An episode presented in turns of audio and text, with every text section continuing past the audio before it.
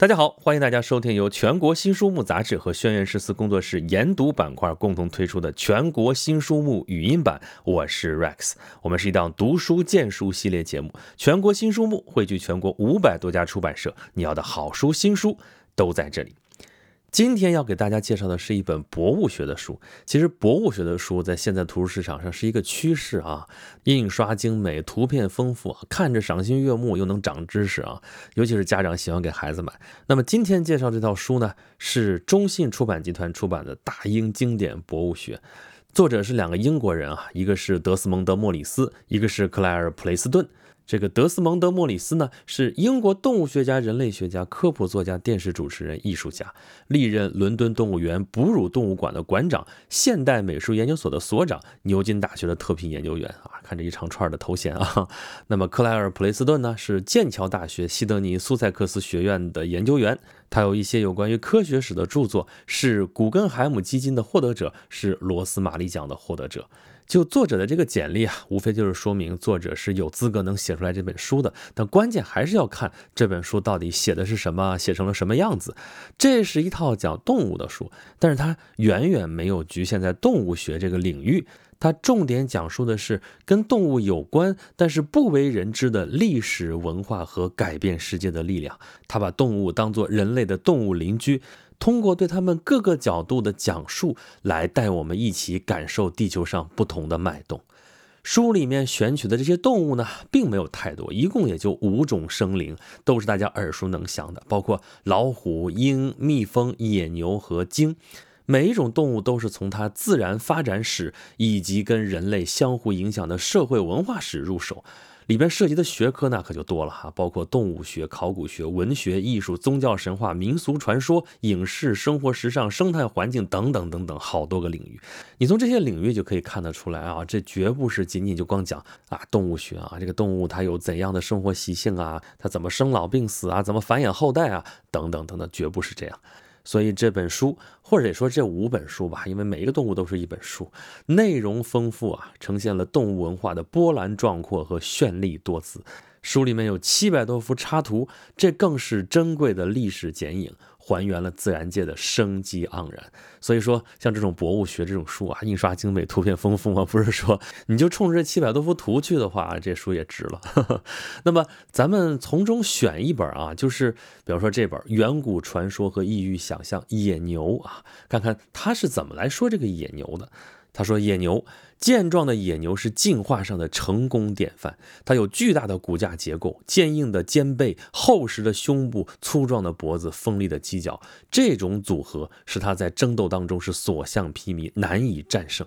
当面对一头健壮的成年野牛时，即使最野蛮的掠食者也会犹豫再三，要不要发起攻击。那大的惹不起，欺负小的行不行呢？”如果想对一头年幼的野牛发起攻击，又会遭到成年野牛的愤怒抵抗。所以呢，其实只有年老或病弱的野牛才有可能成为掠食者攻击的目标。那这样下去，野牛群就不断的壮大嘛，直到有一天，数以百万计的野牛占领了欧洲、北亚和北美洲的林地和草原。那么，这种有蹄类的哺乳动物就成了进化史上一颗闪亮的明星。可是呢？游戏规则变了哈，随着新的掠食者抵达，这一切都被颠覆了。这些新抵达的掠食者是什么呢？猜大家也能猜得到，对吧？两足的灵长类动物，那就是我们人类嘛，对吧？他们有聪明的大脑，可以制造长矛、斧头和弓箭等武器，这就使野牛硕大的身体变得不堪一击。而且更糟糕的是啊，这些新的杀手太过狡猾了，他们会布置阴险的陷阱，制定围捕的策略，比如说他们会把牛群赶下悬崖。这就让野牛这种曾经无敌的庞然大物啊，在人类面前就毫无优势可言。而且咱们刚才说的，这还都只是原始武器。当人类发明了枪支弹药之后，野牛的好日子就真的是屈指可数了。在不到一个世纪的时间里，广大的牛群几乎是遭到了灭顶之灾。最终，数以百万计的野牛数量逐渐减少到可怜的也就只剩下几百头了。还好还好，在濒临灭绝的边缘，一些爱心人士把这些可怜的野牛给保护了起来，帮助他们繁衍后代。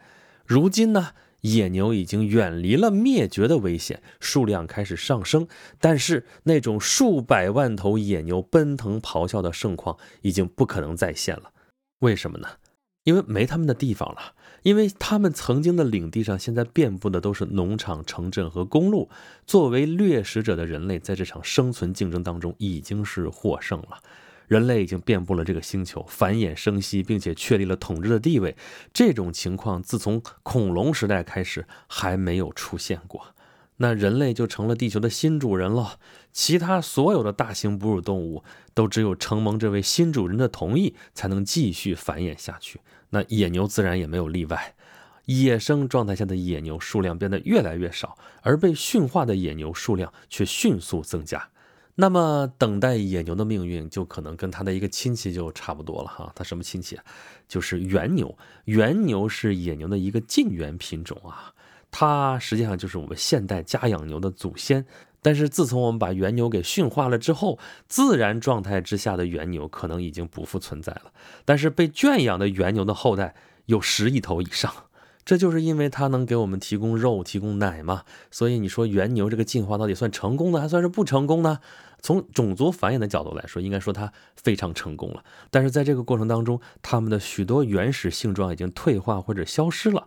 为了适应人类的偏好或者商业的需求，它们的体色、体型也跟以前大不相同了。而且，为了获得更好的驯服性和更高的牛奶产量，人们还会对它进行有选择的培育。这样的话，作为一个独立物种来说，是不是就丧失了某种尊严呢？啊，当然了，这个事情可能是我们多想了，这是我们人类比较的多愁善感啊。人作为物种来说，可能就只是为了生存。但是对于野牛呢，你看它高高壮壮往那儿一杵，它那么的骄傲，它什么时候遭受过这种侮辱呢？但是呢，它也没有办法完全逃脱这个魔咒。自从野牛种群复苏以来，尤其是进入二十一世纪以后，野牛的数量已经显著增加。其中一些种群现在也被引入到肉类生产当中去了，而且由于全球的人口持续在增长，即便是出于保护的目的养殖的野牛群，也必须在限定的区域之内。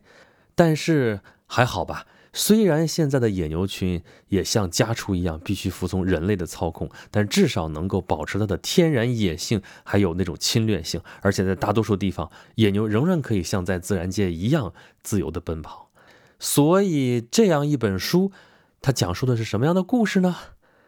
凶猛的掠食者对一种曾经规模庞大的野兽进行了大规模的屠杀，但是在最后一刻认识到了自己的错误行为，并且将其从濒临灭绝的境地当中拯救出来。当然了，这里的凶猛的掠食者仍然指的是人类自身。我们已经永远不能让野牛重塑过去的辉煌了。但是，如果我们用全新的和更加尊重的态度对待这些野生动物伙伴的话，他们的未来似乎就会值得期待。即使他们必须生活在限定的空间里，甚至必须依靠公园保护区和禁猎区而生存的话，野牛的形象也不会只是一个宏伟的图腾。我想说到这儿的话，我们已经看得出来。啊，这本书给我们提供了一个非常务实的态度，就是对待动物保护，我们究竟应该怎么看啊？是说我们保护动物就要保护的像，比如说这个野牛一样啊，恢复到它原来那种种群那种辉煌啊，几百万头野牛无恙无恙那样，不可能了，人类不可能让出这个地球上的统治地位，所以那种情绪化的不靠谱那种态度就放一放吧。啊，实在一点，看看我们能为野牛做点什么，能为我们自己做点什么。而且大家也已经可以看到这个书里面的内容，它不是只讲野牛这种动物啊，不是只讲它的动物属性啊，还讲了围绕着野牛这种动物，我们人类应该有哪些思考啊？那么这只是野牛啊，还有其他的动物啊，老虎、鹰、蜜蜂和鲸鱼，这些我们也都值得期待一下啊。所以如果你想自己去一探究竟的话，欢迎关注一下这套书啊，《大英经典博物学》是由英国的德斯蒙德·莫里斯和英国的克莱尔·普雷斯顿等著，中信出版集团出版的。感谢大家收听由全国新书目杂志和轩辕十四工作室研读板块共同推出的全国新书目语音版。我是 Rex，我们是一档读书荐书系列节目。全国新书目汇聚全国五百多家出版社，你要的好书新书都在这里。如果大家想要获取更多好书、新书的资讯，以及对本节目有什么好的建议和想法，欢迎大家关注微信公众号“全国新书目”，留下您宝贵的反馈。好吧，这期节目就是这样，咱们下期再见。